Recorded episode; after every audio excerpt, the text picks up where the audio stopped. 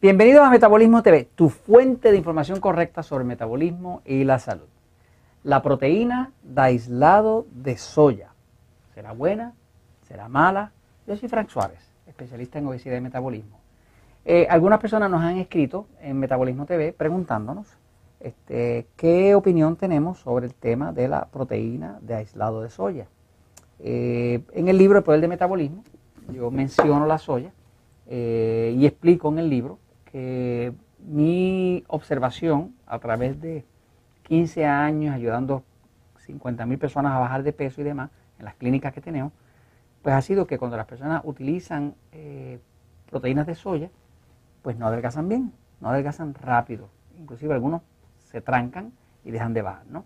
Por lo tanto, yo hace muchos años que eliminé de todas las operaciones de las clínicas Natural Slim, de las facilidades de nosotros dar servicio, hace muchos años que eliminé la proteína de soya. Pero algunas personas pues eh, han visto que está muy disponible, que inclusive la recomiendan algunos expertos.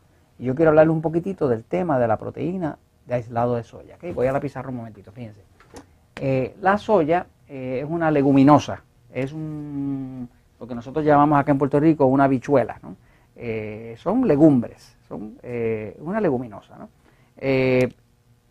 tiene, es una alta se puede extraer de la soya, de la soja, como dicen en algunos sitios, se puede extraer un alto contenido proteínico, de proteína, fíjese. La, la, legumbre, la habichuelita, el grano de la soya, pues tiene varias cosas. Tiene grasa, tiene carbohidratos y tiene proteína.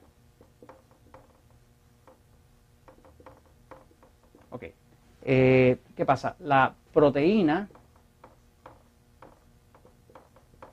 de aislado, aislado de soya o soja, algunos sitios dicen soja, ¿verdad? Ambos son correctos. Eh, la forma en que, la procesan es un procesamiento eh, realmente violento. Eh, porque esta, esta, la soya como tal, eh, para poder extraer y llamarla proteína de aislado de soya, tiene que llegar a ser 90% proteína. Cuando que la soya como tal eh, no llega al, al 20%. O sea, la, la, cantidad de proteína que hay dentro de la soya es menos del 20%. 15%, 11%, algo así, ¿no?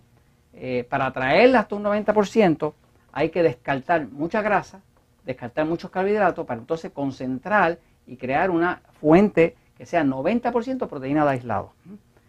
Cuando yo empecé los Natural Slim, allá en el año 1998, la primera proteína que yo usaba para los batidos de nosotros era la proteína de aislado de soya.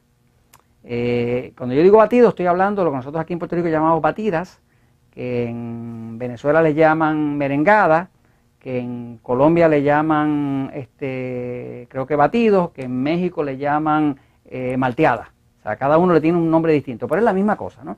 Son un batido que nosotros lo usamos para desayuno, de forma de que el metabolismo arranque fuerte por la mañana, porque el desayuno es la comida más importante del día, según se explica en el mismo libro El Poder de Metabolismo, pues el desayuno es la comida más importante para que quiera adelgazar, ¿no? O sea, el que hace un desayunito de eso, de tomarse un café y un poco de pan, pues definitivamente no va a poder adelgazar porque el metabolismo se queda como bien lento, bien apagado, ¿no? Hay que dar un buen desayuno. Y nosotros usamos muchas veces un batido eh, que cuando yo empecé las operaciones hace 15 años, yo usaba proteína de aislado de soya.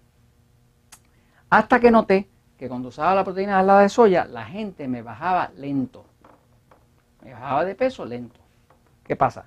Como yo tengo clínicas y la gente está pagando lana, plata, dinero para que le ayudemos a adelgazar, cuando una señora de esas no adelgaza, se forma la grande, porque está pagando y quiere su resultado. Se supone que nosotros le demos eh, recomendaciones correctas. Pues descubrí a través de la práctica que lo que estaba haciendo que esas personas no me bajaran rápido era el aislado de soya. ¿Qué descubrí? Y eso se explica en el libro de Poder de Metabolismo. La soya eh, contienen una sustancia que se llaman goitrógenos. Usted puede ir ahora mismo a internet, allá Mr. Google, que se la sabe toda, eh, y usted pregunta goitrógenos. Y va a ver que le salen dos millones de documentos sobre los goitrógenos. Los goitrógenos son unas sustancias naturales que existen dentro de algunos alimentos. Uno de los alimentos que más goitrógenos contiene es la soya.